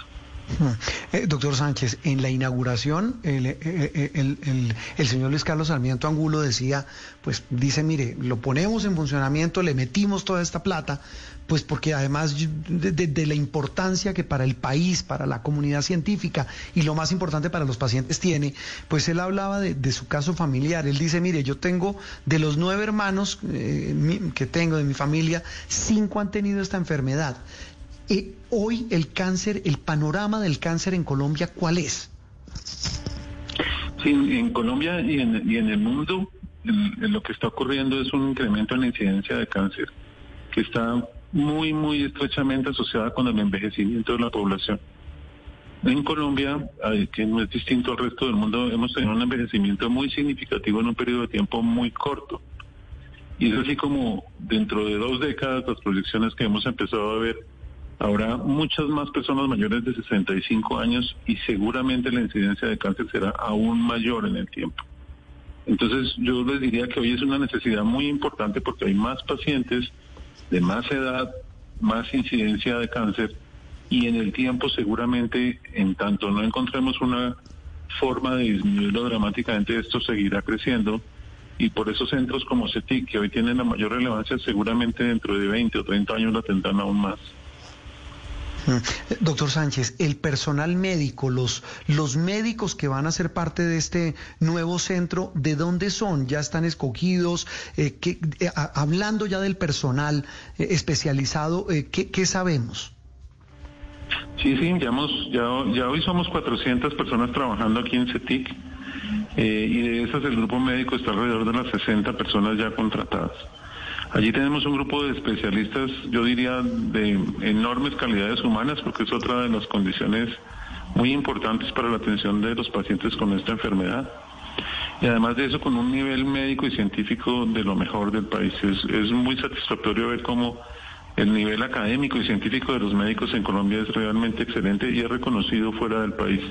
Entonces estamos muy contentos, ya, ya tenemos un grupo, eh, como le decía, de cerca de 60 médicos especialistas que están con nosotros con un alto nivel científico y con un componente humano muy, muy significativo que es la mezcla que queremos para ofrecer a nuestros pacientes. Bueno, doctor, ya le preguntamos por la infraestructura, por el talento humano, ahora hablemos de los equipos. ¿Hay algún, algún equipo que esté llegando que, que sea, digamos, muy avanzado y que no se encuentra en el país? Sí, sí, en general toda la tecnología del centro es de última línea en, todo nuestro quehacer, desde el diagnóstico hasta el tratamiento de todos los tipos de tumores. Eh, yo diría que las, las cosas a resaltar más significativas están en el, en el área de radioterapia. Eh, allí contaremos con un programa de radiocirugía en donde contamos con un equipo que se llama CyberKnife, que es el primero en América Latina de esta gama que estará en disposición para nuestros pacientes aquí en Bogotá. ¿Esto qué es? Esto es un equipo que tiene una exactitud submilimétrica para poder hacer irradiación muy intensiva en tumores muy pequeños, en ubicaciones del cuerpo muy complejas de llevar a cirugía. Eso hará para muchos pacientes que tendremos la forma de hacer tratamientos exactos, seguros, sin exponer en muchos de estos casos a cirugías demasiado riesgosas a los pacientes. Ese quizás es uno de los de resaltar.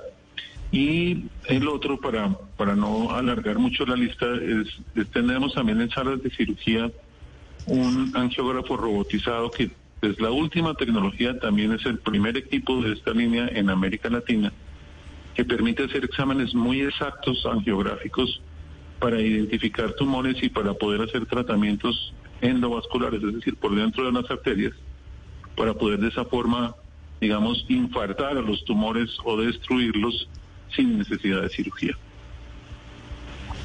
Pues, pues doctor eh, Rafael Sánchez, una maravilla. Tal vez una pregunta final sobre un tema que usted tocó al comienzo cuando hablábamos del servicio. Eh, Habrá atención a niños, ¿no? Sí, señor, estamos, estamos, el centro tiene un servicio de niños, estaremos abriéndolo en las siguientes semanas, pero tendremos unos servicios dispuestos para atender niños, eh, en, su mayoría los, los tratamientos de los niños son intrahospitalarios eh, y son tratamientos de larga estancia eh, por las, las condiciones que los niños sufren. Pero tendremos un servicio de la mejor calidad también y con un componente humano muy importante para los niños pronto también aquí en CETIC.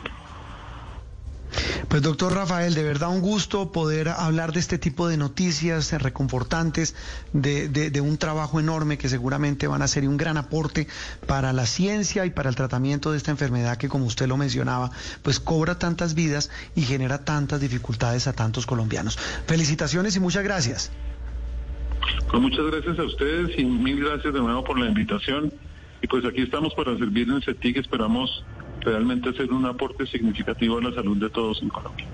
El director ejecutivo del Centro de Tratamiento de Investigación sobre Cáncer, Luis Carlos Sarmiento Angulo, que se puso en funcionamiento esta semana en el país.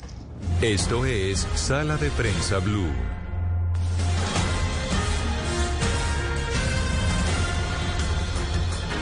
Y seguimos recorriendo el país, sobre todo esos territorios que con mayor expectativa reciben los anuncios de las posibles negociaciones, no solo con el ELN, sino con diferentes grupos criminales del país. Arauca ha sido uno de esos lugares, una de esas regiones de Colombia que ha estado más afectada. Todas las semanas reportamos aquí en sala de prensa hostigamientos contra la sociedad civil por parte de estos grupos ilegales. Allí en Arauca se encuentra Juan Pablo Cañón. Una de las regiones más afectadas del país por el accionar del ELN es el departamento de Arauca. Sus habitantes creen que los diálogos regionales pueden ser la salida a años de tristeza, muerte y dolor que ha infligido el grupo criminal en las comunidades. Henry Colmenares, profesional araucano, señaló que quienes han vivido la violencia son quienes realmente la conocen y pueden buscar las formas de solucionar las dificultades que ha generado. Sería la mejor decisión porque definitivamente los que conocemos cada región somos los que habitamos en ella. Los que conocemos la violencia de cada parte del país somos los que la hemos sufrido. Entonces, somos nosotros mismos, obviamente de la mano con los que saben, con el gobierno nacional, con el comisionado de paz y con los mismos responsables principales de esta violencia, que son los actores armados, quienes tenemos que resolver nuestros propios problemas. Bienvenidos a los diálogos regionales. El secretario de Gobierno del Departamento de Arauca, Edgar Guzmán, una víctima también de las acciones criminales del ELN, quienes asesinaron a su padre, destacó que esta salida es la más propicia para acabar la guerra que ha afectado a este territorio. Considero que la sociedad eh, ve eh, en ello una oportunidad quizás para que se escale o se termine definitivamente esa guerra que ha venido azotando tanto, en especial el departamento de Arauca. Esta propuesta, esta posibilidad que se abre con el nuevo gobierno podría de alguna manera generar para que de una vez y definitivamente se pueda eh, alcanzar la paz que tanto anhelamos. Paz que ha sido esquiva para los araucanos. Para cerrar un dato estadístico, al menos 235 personas han sido asesinadas en este departamento desde el pasado 2 de enero, cuando iniciaron los enfrentamientos entre el ELN y las disidencias de las FARC.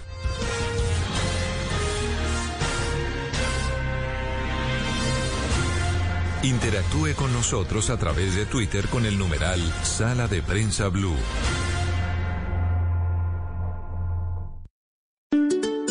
Nadie dijo que hacer galletas sería fácil. Primero, elegir bien los ingredientes, amor, familia y mucha experiencia. Luego, amasar con tradición, calidad e innovación. Todo con gran pasión. Después, hornear los sueños en familia y finalmente ofrecerlas con el mayor orgullo. Así, hacemos todas nuestras galletas. Arthur's Cookies Factory. Una sinfonía deportiva donde el compás de las bielas, la melodía de las cadenas, la percusión de los tubulares sobre el asfalto y los coros de la respiración crearán una obra maestra que recorrerá toda Francia. Y los colombianos ya están listos. Nairo, Rico y Daniel Felipe nos brindarán su mejor interpretación. Tour de Francia 2022 por Blue Radio y bluradio.com. La alternativa. Estás escuchando Blue Radio. Comparte tiempo con tus seres queridos en esta tarde perfecta para ver tu película favorita junto a ellos. Es tiempo de cuidarnos y querernos. Banco Popular. Hoy se puede, siempre se puede. En la Feria Positiva, Feria Popular para Pensionados del Popular, aprovecha beneficios especiales en nuestros productos de la oferta diamante del 2 de mayo al 21 de agosto. Ingresa ya a bancopopular.com.co y conoce todo lo que tenemos para ti. En el Popular, hoy se puede, siempre se puede. Banco Popular, somos Grupo Aval. Vigilado Superintendencia Financiera de Colombia. Productos sujetos a términos y condiciones de uso. Para conocer una historia hay que investigar, hablar con los protagonistas, buscar todos los datos y recorrer paso a paso sus detalles. Todo con la ayuda de Los Informantes. El programa de periodismo investigativo de Caracol Televisión llega a Blue Radio. Espérelo todos los domingos después de Encuentros Blue. Los Informantes por Blue Radio y bluradio.com. La alternativa. Aquí en Sala de Prensa Blue se lo contamos de una manera clara y diferente.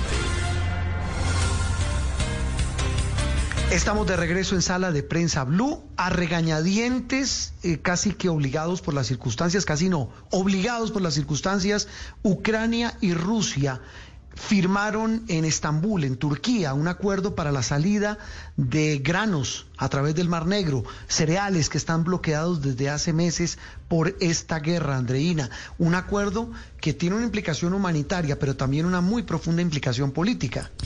Pues sí, porque se da en medio de esta guerra de Rusia en Ucrania y son 20 millones de toneladas de grano ucraniano, que no es cualquier cosa, que están bloqueados en el Mar Negro. Eh, en el Mar Negro hay tanques de guerra rusos y además Ucrania, para proteger su territorio, eh, está minado también el Mar Negro, lo cual hace que no haya, digamos, el desplazamiento de estos granos y sabemos que hay una crisis alimentaria mundial. Por eso el secretario general de la ONU, Antonio Guterres, celebró este, al haber alcanzado este, mm, este acuerdo porque es una cuestión que tiene implicaciones en el hambre del mundo. Por, de ahí la importancia de esto y como usted bien dice, un poco a regañadientes de, parte de Rusia seguramente que eh, tenía, digamos, de alguna forma también sitiado a Ucrania, que no podía sacar sus exportaciones y también una, una manera de presión, de presión económica. Teresita Aya, nuestra compañera de Noticias Caracol y Blue Radio, nos cuenta, cerrando esta semana, e, este que es uno de los hechos claves en el mundo. Teresita, buenos días, feliz domingo. Buenos días, Juan Roberto, Andreina, Juliana, ¿cómo están? Muy bien, eh, Teresita. Este primer tema y una de las claves eh, de, esta semana es este acuerdo que se ha logrado, aunque es un acuerdo entre los dos países, entre Rusia y Ucrania, lo firmaron cada uno por separado, es decir, no se vieron las caras en, Estambul los representantes de estos dos países, pero es un avance para algo, más allá de destrabar la salida de, este, de estas toneladas de cereales que están atrapadas por la guerra. Juan Roberto, esto es un tema interesante. Es bien dicho que fueron dos acuerdos porque Ucrania se rehúsa a firmar algo con Rusia o estar en el mismo cuarto con Rusia a menos de que sea absolutamente necesario. En este sentido, el acuerdo tiene dos puntos importantes. Uno, la seguridad alimentaria todo lo que es el norte de África y partes del sur de África también y del Medio Oriente, que dependen casi en un 100% del trigo ucraniano para su supervivencia. Estamos hablando del pan, del pita, del cuscús, de todo lo que hacen ellos, necesitan de este trigo y hay una crisis alimentaria muy fuerte. En ese sentido, el acuerdo o los acuerdos tienen un papel importante dentro de la seguridad alimentaria.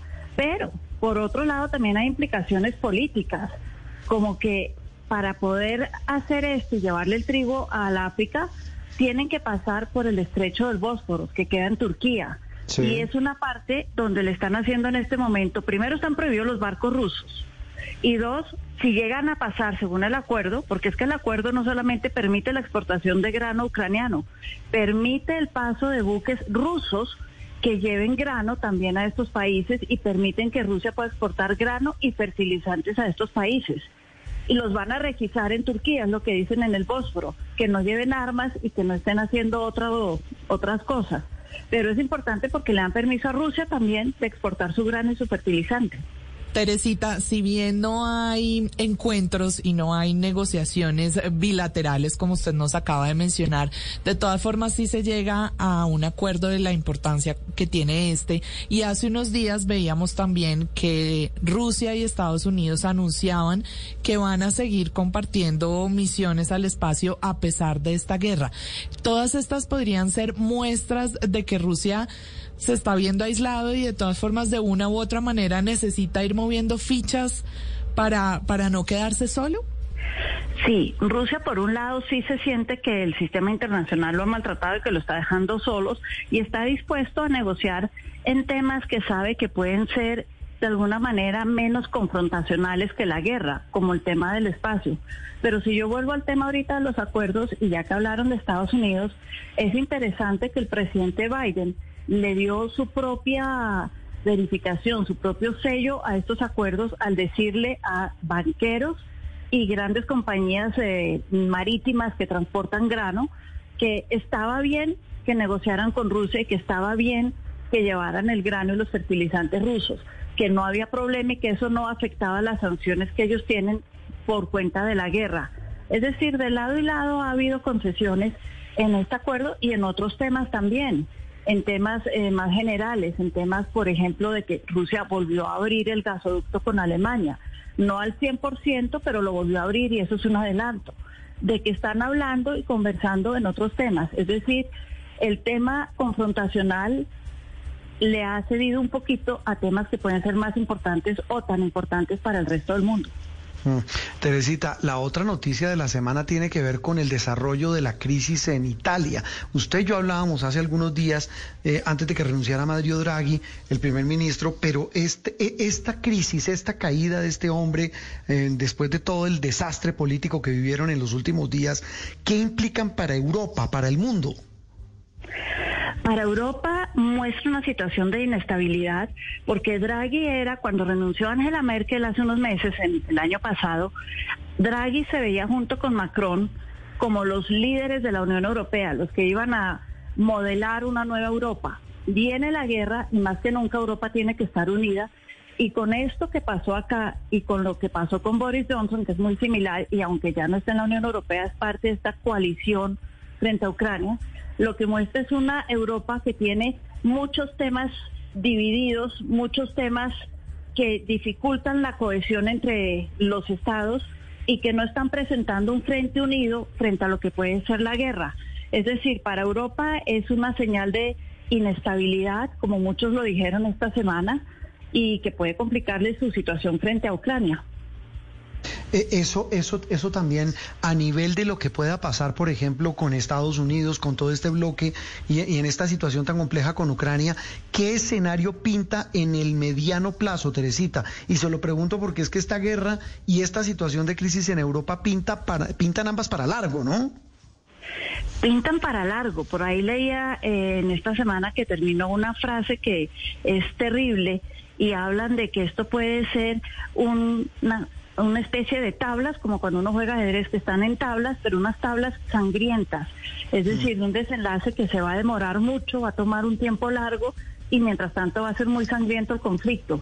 En ese sentido, Bruselas lo que ha dicho en medio de esto de el Super Mario Draghi, como le decían en Italia, es que se enfrentan a una tormenta de inestabilidad y que en medio de la guerra esto es muy preocupante para lo que puede ser el actuar de la Unión Europea y las consecuencias de tanto la migración en Europa de, por parte de Ucrania y de lo que pueda surgir con una crisis energética. Teresa, y para cambiar de tema, para otro rapidito acá que, que también fue noticia esta semana hablando de Sri Lanka, que pareciera, bueno, ya eligieron primer ministro, ya tienen el nuevo presidente, que era el antiguo primer ministro, sin embargo esto no conjura el descontento de la gente porque sigue siendo, digamos, la misma casta política. Sin embargo, el mundo ha puesto sus ojos sobre este conflicto también por el tema de la, de la agroindustria. Eh, yo quisiera que nos contara qué injerencia tiene eh, y, por qué el mundo está tan interesado en lo que está pasando en Sri Lanka, precisamente hablando del tema de alimentos. Sri Lanka era un país que hace 10, 20 años lo veíamos como un modelo económico en el eh, sureste asiático, queda al suroriente de la India, la isla, y hoy en día está en una crisis económica donde, por ejemplo, el 80% de la población no tiene para comer tres comidas al día. ¿Qué fue lo que pasó? Hace un año, el clan de los Rayapaksa, que son este clan que venía gobernando desde el 2005 y se habían adueñado casi que del país entero, hace un año decidieron que todos los productos tenían que ser orgánicos en Sri Lanka y se prohibió por decreto ley de la noche a la mañana, y esto es importante, no hubo un periodo de transición, nada, de la noche a la mañana se prohibió lo que eran pesticidas y abonos químicos. Todo tenía que ser natural y orgánico. Al no haber un periodo de transición, muchos perdieron su cultivo, no tenían la plata para comprar los nuevos insumos orgánicos, el rendimiento de todas las cosechas bajó enormemente y se sumó una crisis del petróleo alto, bajo suministro de electricidad, un mercado que no estaba garantizado para los productos orgánicos al precio que salían, en fin, una crisis económica gigantesca que tuvo su detonante, sí, en que mucha gente perdió sus productos, sus cosechas y no logró sacarle lo que necesitaba para recuperar los costos y sobre todo para vivir.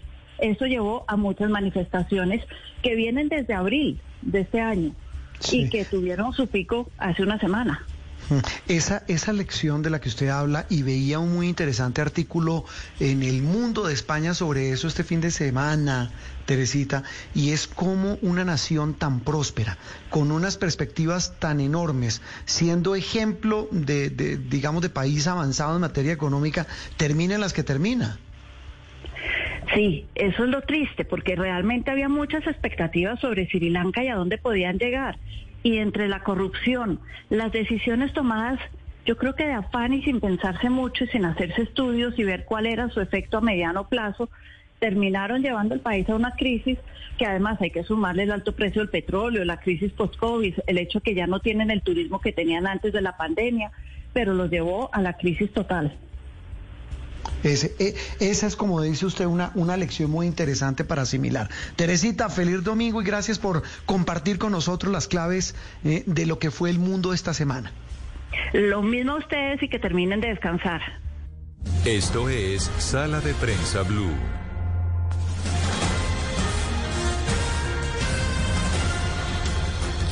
Vamos llegando al mediodía, Andreina, pero seguimos en nuestro recorrido por los territorios de Colombia, donde se espera con ansias el desarrollo de las anunciadas negociaciones o la posibilidad de estas negociaciones entre el próximo gobierno colombiano, el ELN y diferentes grupos criminales.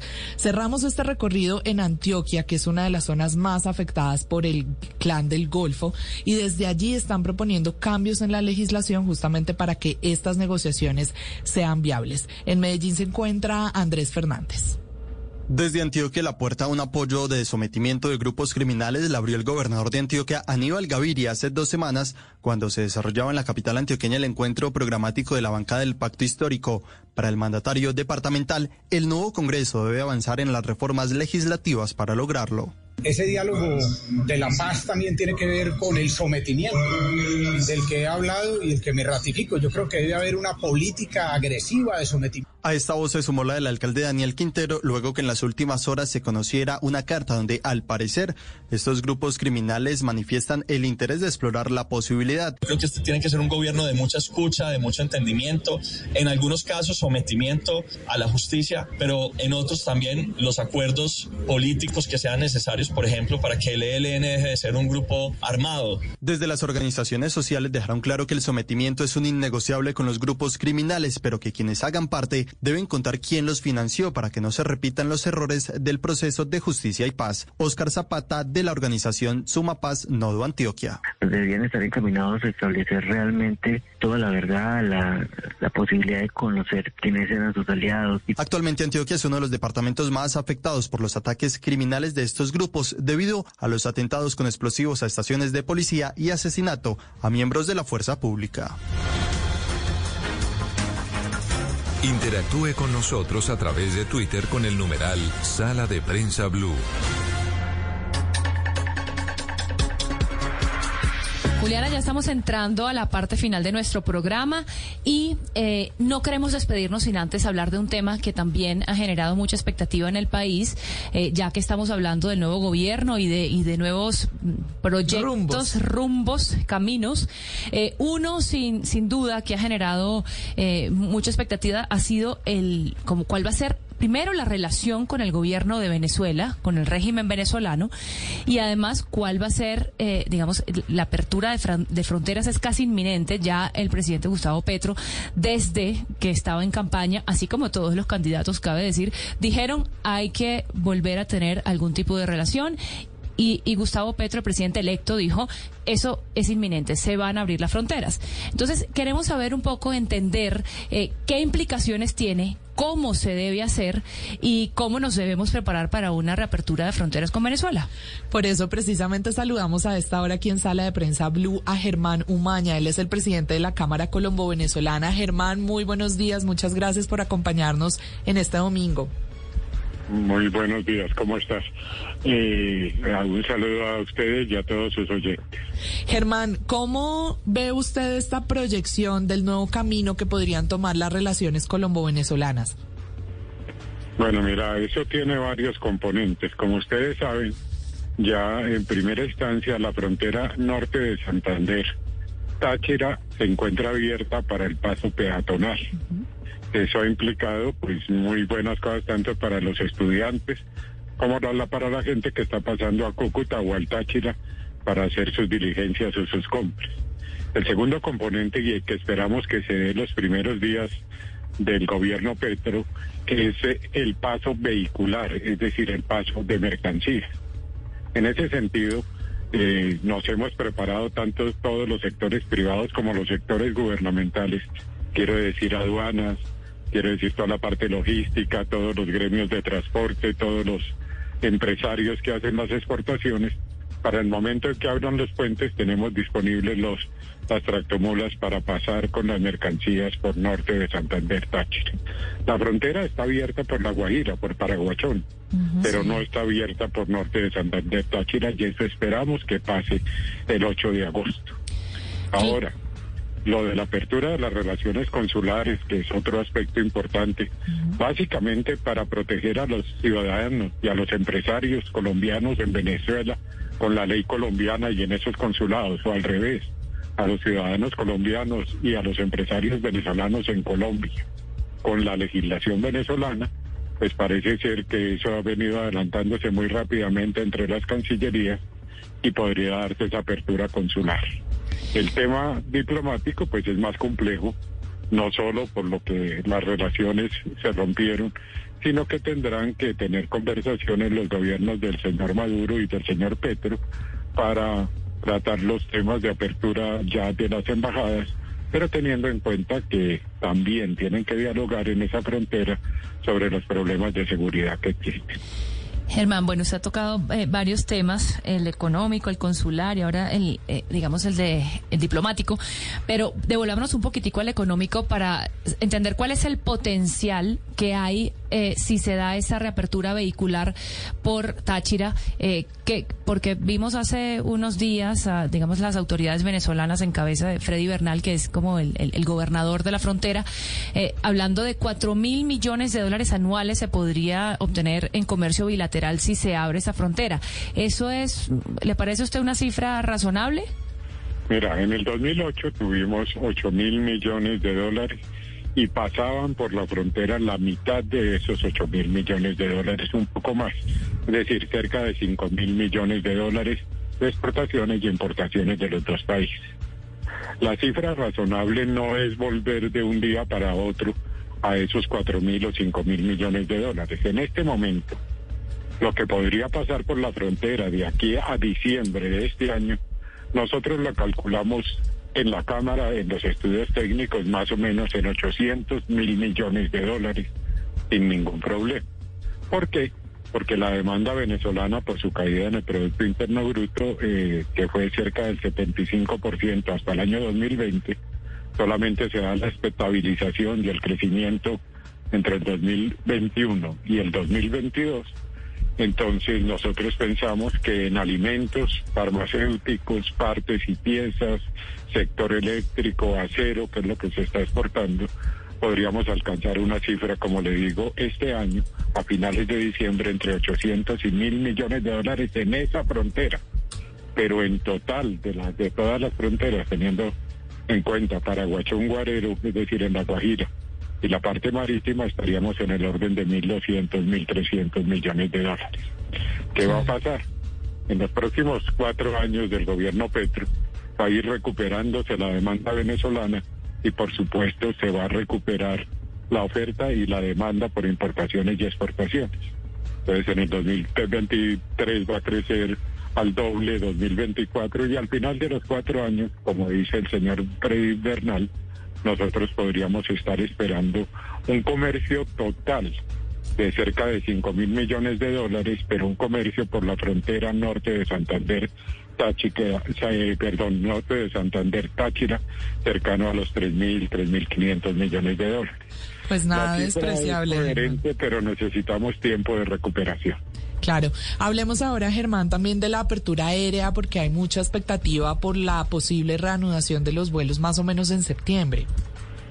Bueno, la aeronáutica civil colombiana ya dio la autorización a LATAN, creo que también a Bianca, a varias compañías para tener vuelos a Venezuela.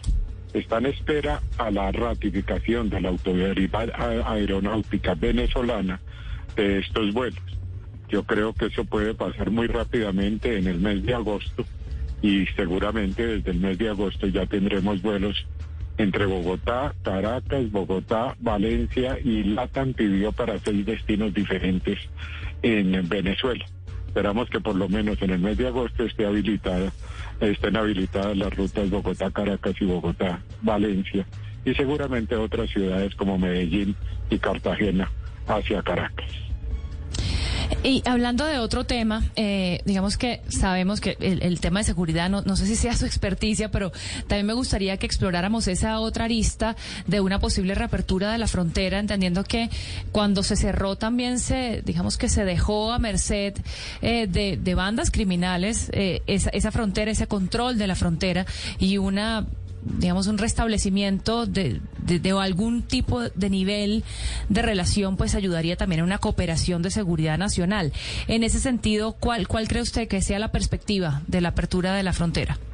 La respuesta es sencilla. En la medida en que se cerró la frontera en lo comercial, yo ya en ciertas cosas como el narcotráfico y todo eso no tengo mucho que opinar, no porque no conozca, sino porque yo soy un gremio empresarial. Entonces, básicamente pertenezco a un gremio empresarial, pero básicamente piense usted cómo está pasando eh, las mercancías a Venezuela. Los cálculos que tenemos nosotros que por contrabando y por todas esas trochas pasan entre 800 y mil millones de dólares por esa frontera. ¿Qué va a pasar cuando se abran los puentes? Pues una cosa muy sencilla, se va a reemplazar la ilegalidad por la legalidad. Entonces, el efecto sobre la seguridad es que no se van a utilizar las trochas, no va a haber el contrabando, no va a haber una serie de problemas graves que se presentan conexos con ese contrabando, como las coimas, como la participación de muchos actores armados en todo lo que tiene que ver con esas coimas. Y sencillamente lo que estamos volviendo es, como diría el presidente Luque, Duque, pero él no quiso abrir la frontera, de la ilegalidad a la legalidad. Y la legalidad significa un, un una mejora en las condiciones de seguridad, por lo menos de un 50%, porque ya el otro 50% pertenece a otros factores como el narcotráfico y, el accionar de las disidencias, de los paramilitares, de los colectivos, de tantas otras cosas que ustedes conocen mejor que yo. Bueno, doctor Germán Umaña, presidente de la Cámara Colombo-Venezolana, magíster en Economía y en Planificación, gracias por acompañarnos en Sala de Prensa Blue para hablar de este tema tan importante y que, bueno, nos va a tener a la expectativa en los próximos días cuando comience este nuevo gobierno. Les agradezco mucho y siempre a sus órdenes. Juliana, terminamos. nos vamos y se nos acabó también, Andreina, el Tour de Francia. Así que quédense conectados también porque todo el equipo de deportes de Blue Radio nos va a estar contando este, este último episodio ya de la vuelta de ciclismo más importante del mundo, que yo sé que usted diría nuestro jefe la priva. No, me priva. Yo, no, yo todos estos días no, he, no he podido, estaba pegado al televisor. No, mentira. La verdad que sí me parece emocionante. De a ratos, de a ratos uno se conecta. Bueno, pues conéctese hoy para, para este, este final del Tour de Francia. A todos feliz almuerzo, porque ya se nos llega la hora también de acompañar este cubrimiento deportivo con, con el almuerzo. Feliz domingo para todos. Chao, feliz tarde. Step into the world of power, loyalty and luck. I'm gonna make him an offer he can't refuse. With family cannolis, and spins mean everything. Now, you want to get mixed up in the family business. Introducing The Godfather at Choppacasino.com. Test your luck in the shadowy world of The Godfather slot. Someday, I will call upon you to do a service for me. Play The Godfather now at Choppacasino.com. Welcome to the family. No purchase necessary. VGW Group. Void where prohibited by law. 18 plus. Terms and conditions apply.